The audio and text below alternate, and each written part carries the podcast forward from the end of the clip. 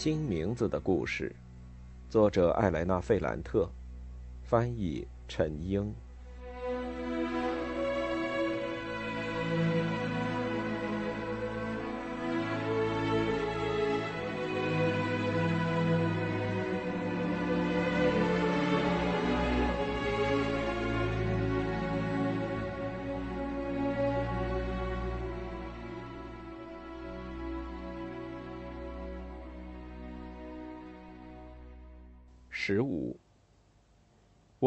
阻止他，他硬把我拉到了索拉拉酒吧。星期天通常斯特凡诺睡到中午才起床，我和丽拉一起出去散步。他出现在灰白色的新路上时，我目瞪口呆。他的打扮非常惹眼，既不像曾经那个不修边幅的丽拉，也不像时尚杂志里的杰奎琳·肯尼迪。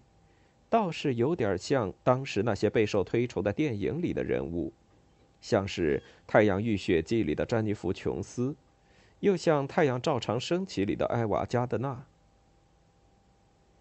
走在他的旁边，我感到有些尴尬，甚至有一种危险的感觉。在我看来，他现在的这身打扮，除了让人家说闲话，还可能被别人嘲笑。这两种东西。同样会映射到我的身上，我就像是一只忠心耿耿的小狗，暗淡无光，陪伴着他。他所有的一切，从发型、耳环、紧身衬衣、束身短裙到他走路的方式，都和这个社区灰暗的街道极不协调。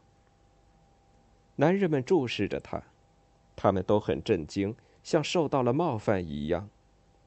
而女人们，尤其是上了年纪的女人，不仅露出不解的神情，有些人甚至停下来，站在人行道上，面带微笑的看着他。那是一种介于不适和愉快之间的表情，就好像他们看到梅丽娜犯病时的表情。我们走进索拉拉酒吧，那里挤满了人，大家都在买星期天吃的甜点。人们看到他，也只是带着敬意扫了一眼而已。有几个人很礼貌的跟他打招呼。唯一真正用羡慕的目光看着莉拉的是吧台后的吉奥拉。米凯莱在收银台前和他打招呼，他说了一声“早上好”，声音非常夸张，就像一声欢呼。接着，他们全用方言进行交谈。就像当时的紧张气氛让他没办法分神去想意大利标准语的发音、词汇和句法。你要点什么？一打点心。米凯莱冲着吉奥拉喊，这次他的语气很轻，带着一丝讽刺。给卡拉奇太太包十二块点心。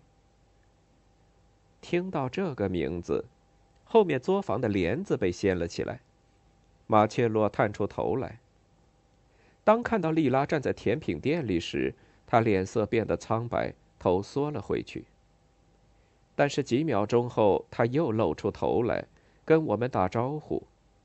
他对我的朋友小声嘀咕说：“听到有人叫你卡拉奇太太，我觉得很奇怪。”我也是，莉拉笑着说，完全没有敌意的样子。这不仅使我感到惊讶。更让那两兄弟感到惊奇。米凯莱的头歪向一边，就像在看一幅画似的，又欣赏了一遍里拉。我们看到你了，他说，然后冲着吉奥拉喊：“真的，我们昨天下午是看到他了，对吧？”吉奥拉点了点头，但并没有表现出极大的热情。马切洛也说看到了。是的，看到了，但不是米凯莱的那种带着嘲讽的语气，有点像魔术师表演节目时的催眠状态。昨天下午，莉拉问道。昨天下午，米凯莱确信地说，在雷蒂费洛。马切洛有点烦他弟弟的语气，马上说：“你的照片陈列在裁缝店的橱窗里，是一张你穿婚纱的照片。”他又说了一些关于那张照片的话。马切罗的语气很真诚，而米凯莱则满是嘲讽。他俩通过不同的方式表示，丽拉结婚那天穿婚纱的样子非常漂亮。那张照片捕获了她最漂亮的时刻。丽拉说没那回事儿，但她说的很风情。她说。裁缝店老板娘没有告诉他会把那张照片摆在橱窗里，否则他绝不会给他的。我也想把我的照片放在橱窗里。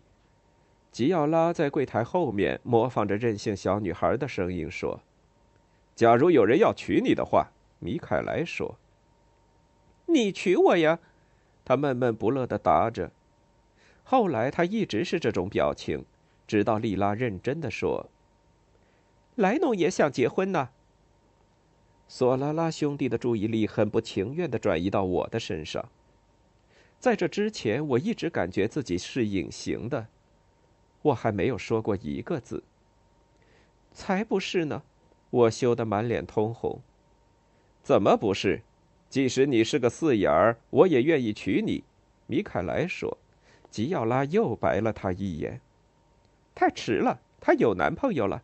莉拉说：“慢慢的，他把话题引到了安东尼奥的身上，提到他的家庭状况，通过一种打动人心、栩栩如生的方式，说明他如果去参军，他家的境况会进一步恶化。打动我的不仅仅是他的表达能力，这一点我之前就知道。尤其让我觉得震撼的是他所采用的新语气。”恰到好处，介于厚颜无耻和一本正经之间。他就在那里谈论这些事，嘴唇上是火一样鲜艳的口红。他让马切洛相信，过去的事已经过去，他不再计较。他让米凯莱认为他很享受他的油滑和傲慢。让我更觉得惊异的是，在这两兄弟的面前。他表现出他很了解男人，在对付男人这个方面，他已经出神入化。他在做这件事时，并不像我们小时候玩过的游戏，模仿那些迷失的贵妇，而是表现出一种真正的在行，并不让他脸红。忽然间，他变得很难缠，发出拒绝的信号，就好像在说：“我知道你们想要我，但我不想要你们。”他让两兄弟变得不知所措，马切罗变得窘迫，米凯莱也有些不确信。他的眼神在闪烁，就好像说：“你要小心，不管你是不是卡拉奇太太，小心我扇你，你这婊子。”这时，莉拉又调整了一下语气，又对他们表示出亲近，显得很开心，也让他们开心。结果呢？米凯莱变得谨慎。马切洛说：“安东尼奥不值得我们为他做什么，但莱农是个好姑娘，我可以问问我的朋友，看看能不能帮上忙。”我感到很高兴，对他表示了感谢。莉拉挑选了甜点，他对吉奥拉还有他做糕点的父亲很客气。点心师傅从糕点房探出头来，对他说：“向斯特凡诺问好。”莉拉要付钱时，马切洛断然拒绝，他弟弟也拒绝了，虽然态度不很坚定。最后，莉拉还是顺从了他们的意思。我们正要离开时，米凯莱用缓慢的语调，就好像他要什么东西时一样不容置否，严肃地说：“你在那张照片里非常漂亮，谢谢。鞋子看得很清楚，我不记得了，但我记得。”我想请求你一件事。你要一张照片摆在这酒吧里吗？米凯莱冷笑着摇摇头。不，但你知道我们正在布置马尔蒂里广场那家店。你们正在做什么？我一点儿也不知道。好吧，那你应该打听打听，因为这事很重要。而且我们知道你不蠢。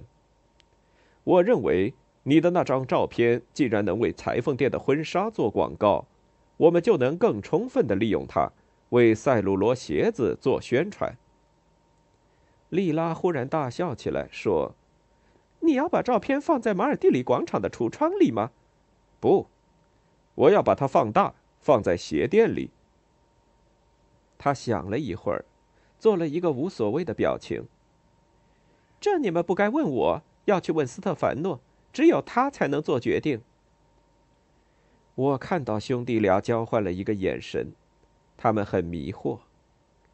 我明白他们已经商量了这件事。而且他们认为莉拉肯定不会接受，他们简直无法相信莉拉居然没有暴怒，没有直接拒绝他们的要求，而是把决定权交给了丈夫。那时候，他们简直不知道他是谁了，就连我也在那一刻都不知道他是谁了。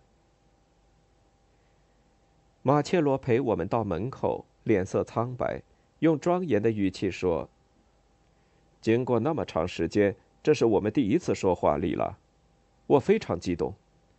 我们虽然没有在一起，但没关系，就这样吧。不过我不想我们之间有什么误会，尤其是我不想承担一些不属于我的过错。你丈夫说我要那双鞋子是要羞辱你，当着莱农的面，我向你发誓，鞋子是他和你哥哥给我的。是为了表示我们之间已经没有什么恩怨，和我一点关系都没有。莉拉站着听着，没有打断他的话，脸上露出友好的表情。当他说完，他再次变得和往常一样，用轻蔑的语气说：“你们就像小孩子，互相推卸责任。你不相信我吗？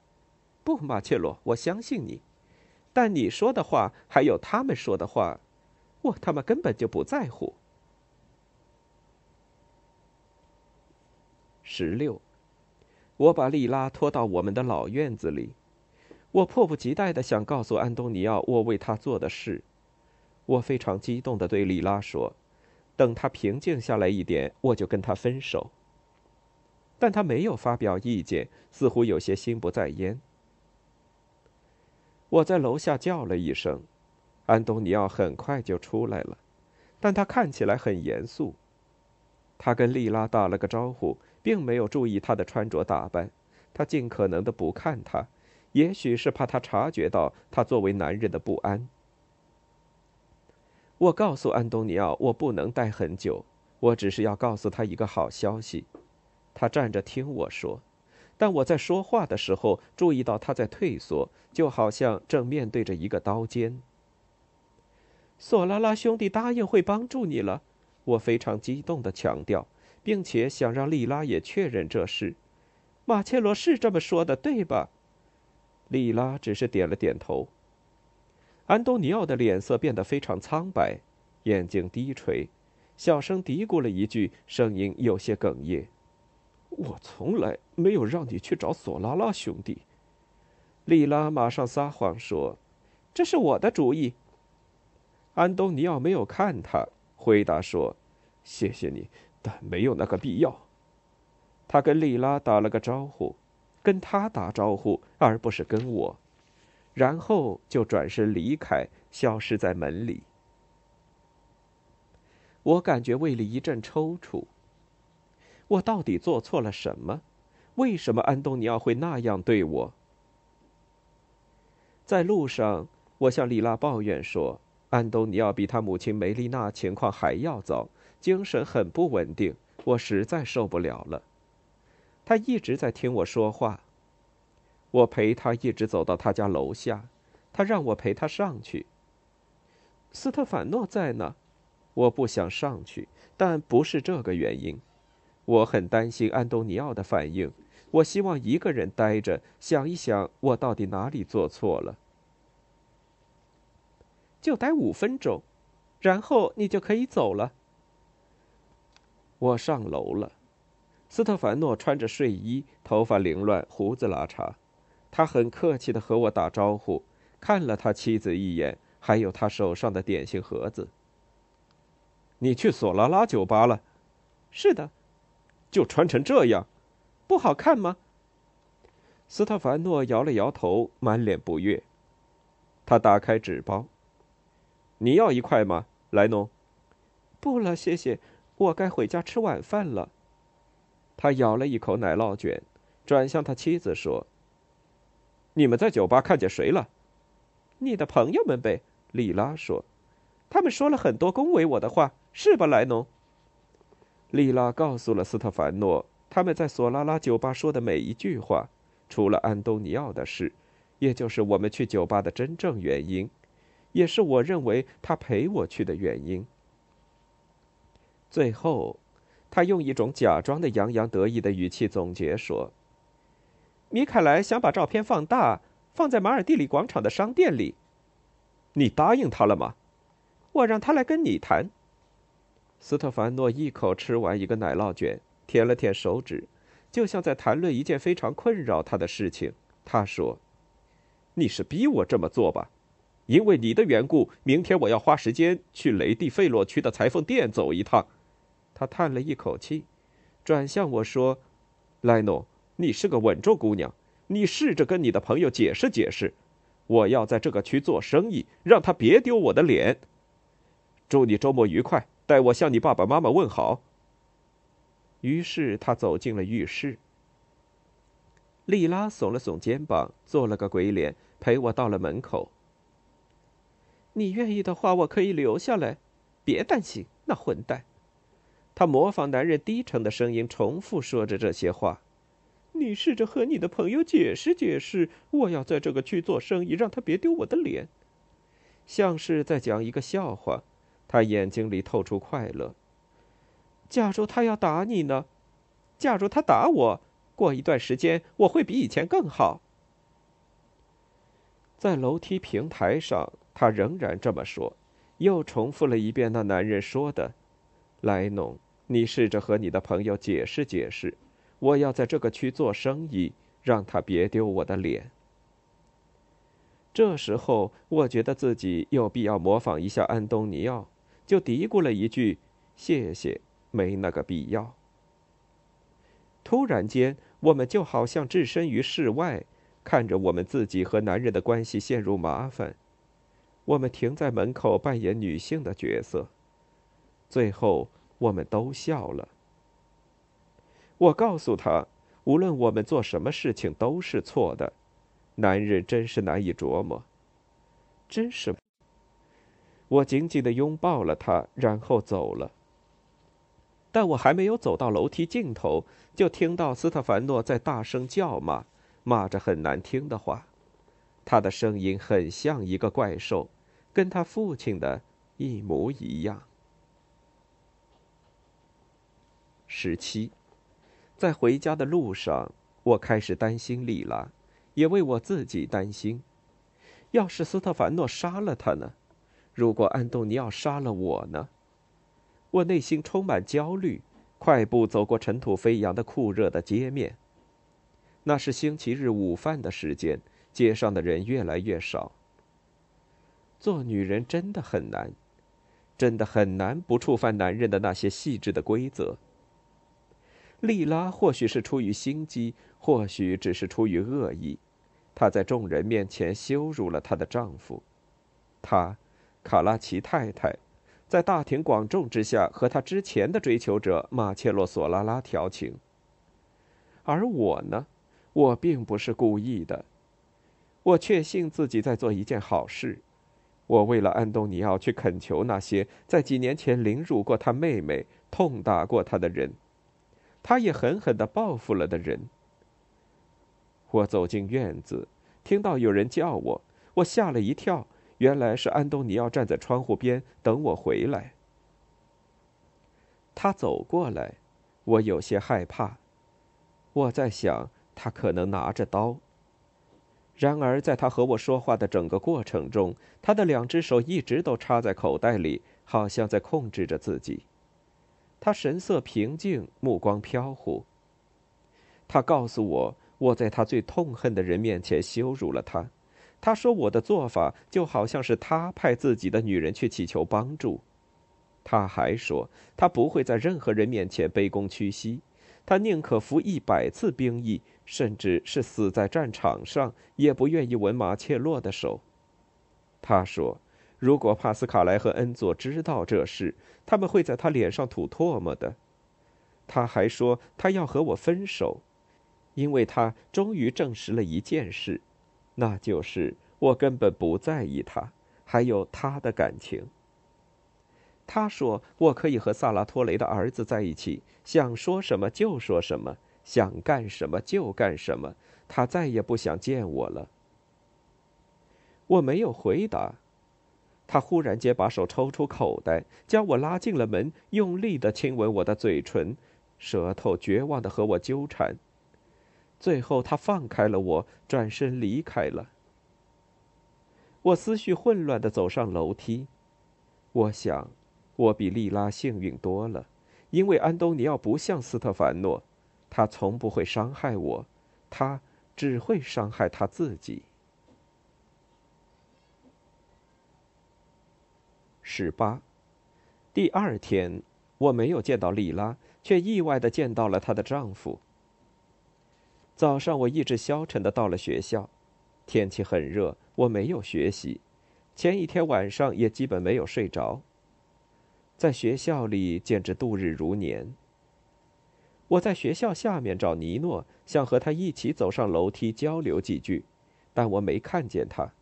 或许他和他的女朋友在城里闲逛，或许他在某个早晨开放的电影院里，在黑暗中亲吻她，又或许他们在卡波蒂蒙蒂的森林里做男女间的那些事，这几个月以来我和安东尼奥做过的那些事。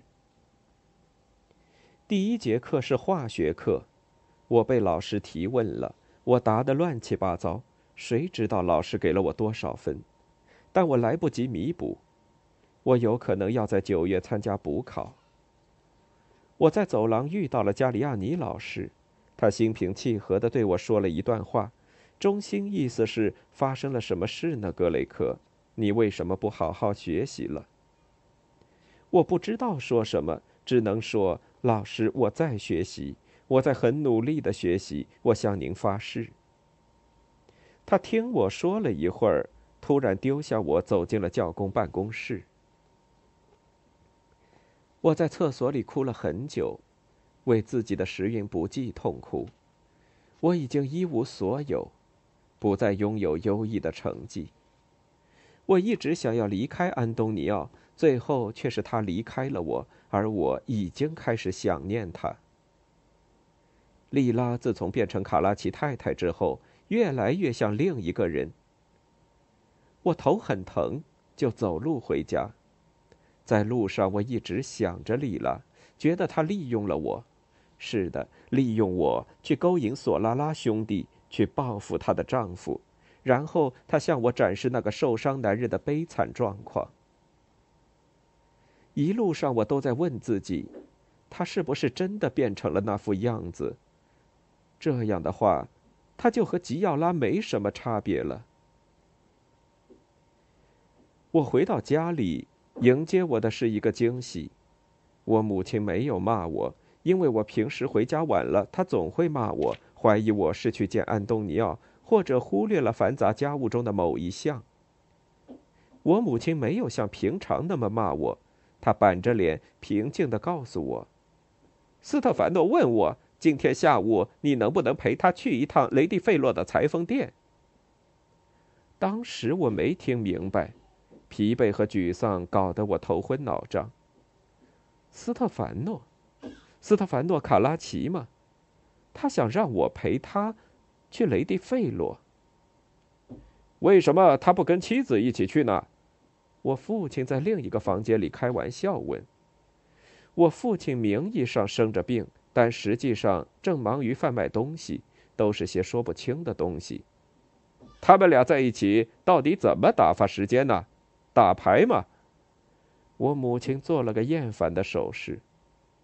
他说：“丽拉可能会有事儿，说我们要对卡拉奇一家热情些，还说有的人永远都不知足。”实际上，我父亲十分高兴，和肉食店老板搞好关系，意味着可以赊欠食物，可以延期付款。他之前只是在说笑，已经有一段时间了。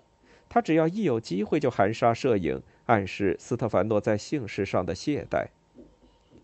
有时吃饭的时候，他会问：“卡拉奇做什么呢？他只喜欢看电视吗？”然后他自己就笑起来。很容易推测，他的意思是：为什么他俩到现在还没有孩子？斯特凡诺到底行不行？在这方面，我母亲心有灵犀，就严肃地说：“还早呢，让他们慢慢来吧，还能指望什么呢？”事实上，在谈论这件事情，也就是卡拉奇到底行不行的问题上，他比我的父亲更加享受。他觉得，尽管他们家有钱，那又怎么样呢？餐桌上已经摆好了饭菜，他们在等我吃饭。我父亲坐了下来，笑容狡黠，继续跟母亲开玩笑：“我从来没有跟你说过。”抱歉，今晚我累了，我们打牌吧。是啊，因为你不是个正经人。你希望我变成一个正经人吗？正经点就好，别太夸张。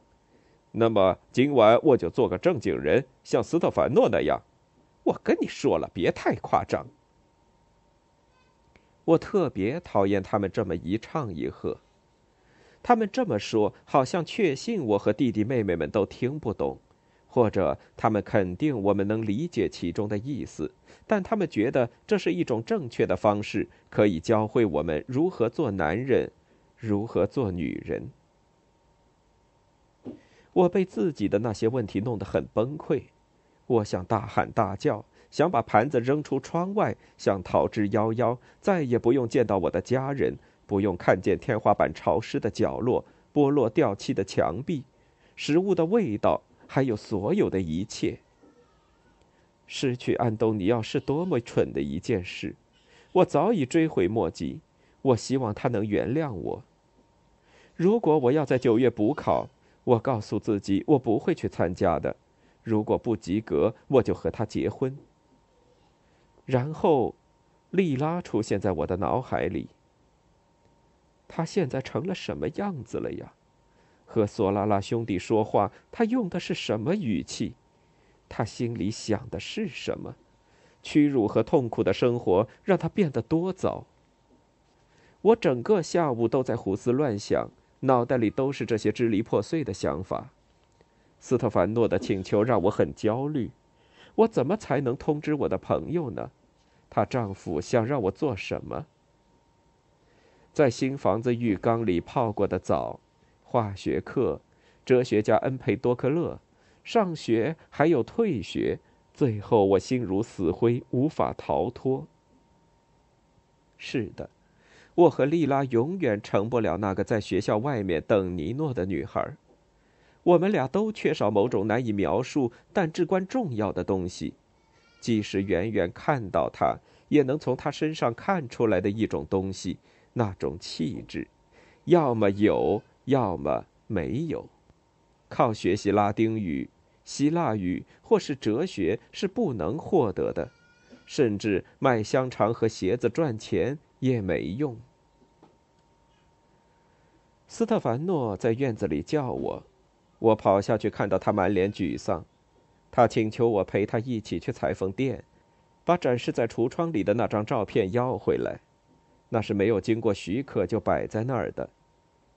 拜托你陪我去吧，他用一种甜蜜的口吻说，然后他一言不发，让我坐上了他的敞篷车。我们在热风里疾驰而去。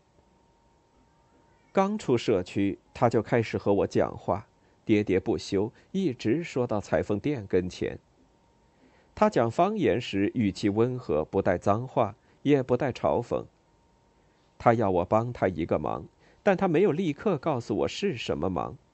他只是吞吞吐吐地说：“如果我帮了他，那就是帮了我的朋友。”于是他跟我说起莉拉，说莉拉多么聪明，又是多么漂亮，但她天性叛逆。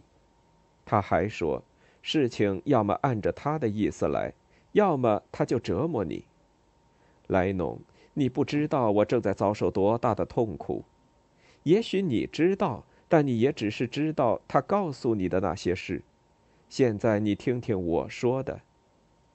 莉拉认定我只想着钱，或许事实的确如此，但我所做的都是为了那个家，为了他哥哥、他父亲和他的全家人。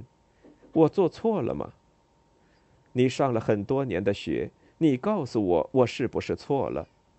莉拉到底想要我做什么呢？要让他和之友过一种贫穷的生活吗？只有索拉拉兄弟才能赚钱吗？我们要把这个社区都交到他们手上吗？如果你说我错了，我就不和你争辩，我会马上承认错误。但是我不得不和他争辩，他不想要我，他已经告诉我了，并且反复的告诉我他不想要我。要让他知道我是他的丈夫，这真是一场战争。自从结婚之后，我的生活就变得难以忍受。早晨看见他，晚上看到他，睡在他的旁边，却不能让他感觉到我多么爱他，让他感受到我的力量。这真是一件非常糟糕的事。我看着他扶着方向盘的大手，他的脸。他的眼睛变得亮晶晶的，里面充满泪水。他承认新婚之夜他打了他，他是被迫这么做的。莉拉日日夜夜都逼着他出手，让他变得残暴，逼他成为自己永远不想成为的人。说到这儿，他流露出一种近乎害怕的语气：“我是被逼的，我又打了他。他不该穿成那样去索拉拉酒吧。”但他内心有一股力量，使他不会屈服于我。那是一种非常邪恶的力量，让你根本就没办法心平气和的面对他。那是一剂毒药。她没怀孕，你看见了吧？已经过去好几个月了，什么事儿也没发生。亲戚朋友还有顾客们都一脸笑意的问我有没有好消息呀？我不得不说。什么好消息呢？我装出不明白的样子。我如果明白，就要回答这个问题。我能回答些什么呢？有些事儿你知道，但不能说。就是那股子邪劲儿，杀死了他肚子里的孩子莱农。他故意这么做的，为了让人相信我不知道怎么当一个男人，为了让我在所有人面前出丑。你觉得呢？我太夸张了吗？你不知道，现在你能听我说这些，对我是有多大的帮助啊！我不知道怎么回答他，我惊呆了。我从来没有听过一个男人这么说话。他一直在讲方言，即使在讲自己的暴力行径时，话语中饱含感情，毫无防备，就像有些歌曲里表达的情感。我仍然不明白他为什么要表现出那副样子。之后，他向我解释了他想要我做什么。为了莉拉好，他希望我能和他联合起来说服他。他说莉拉需要帮助，要让他明白他要做一个妻子而不是一个敌人，这非常必要。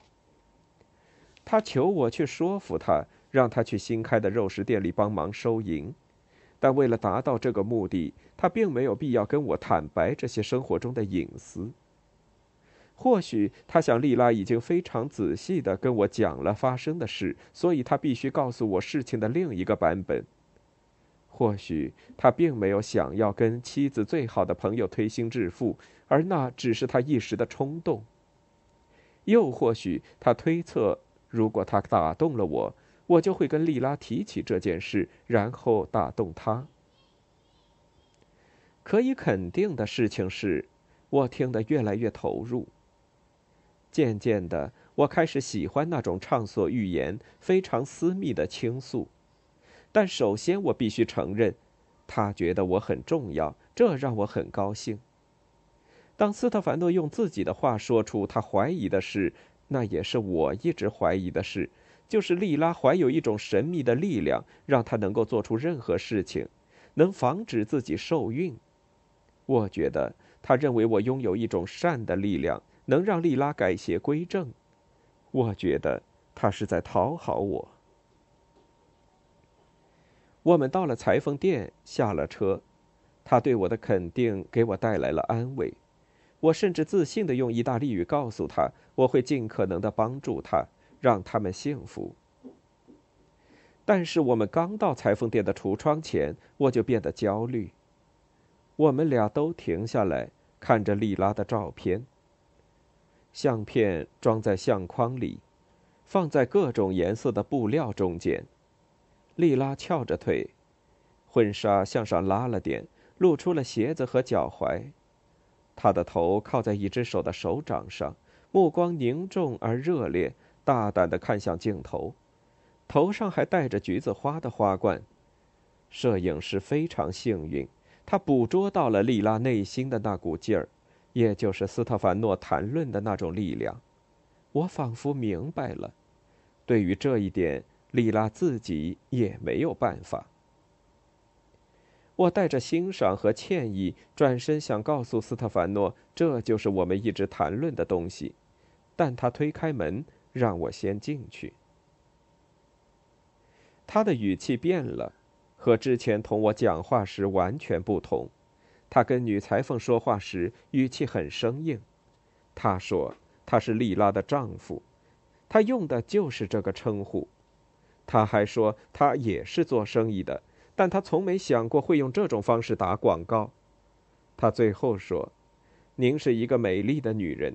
如果我要拿走您的照片，放在奶酪和香肠之间，您丈夫会怎么说呢？”他要求裁缝把照片还给他。女裁缝有些不知所措，她试图为自己辩护，但最后还是放弃了。她一脸遗憾，说她完全是一片好心，又说她觉得遗憾的理由。她讲了三四件事。随着时间推移，这些事在我们的社区成为一个小小的传奇。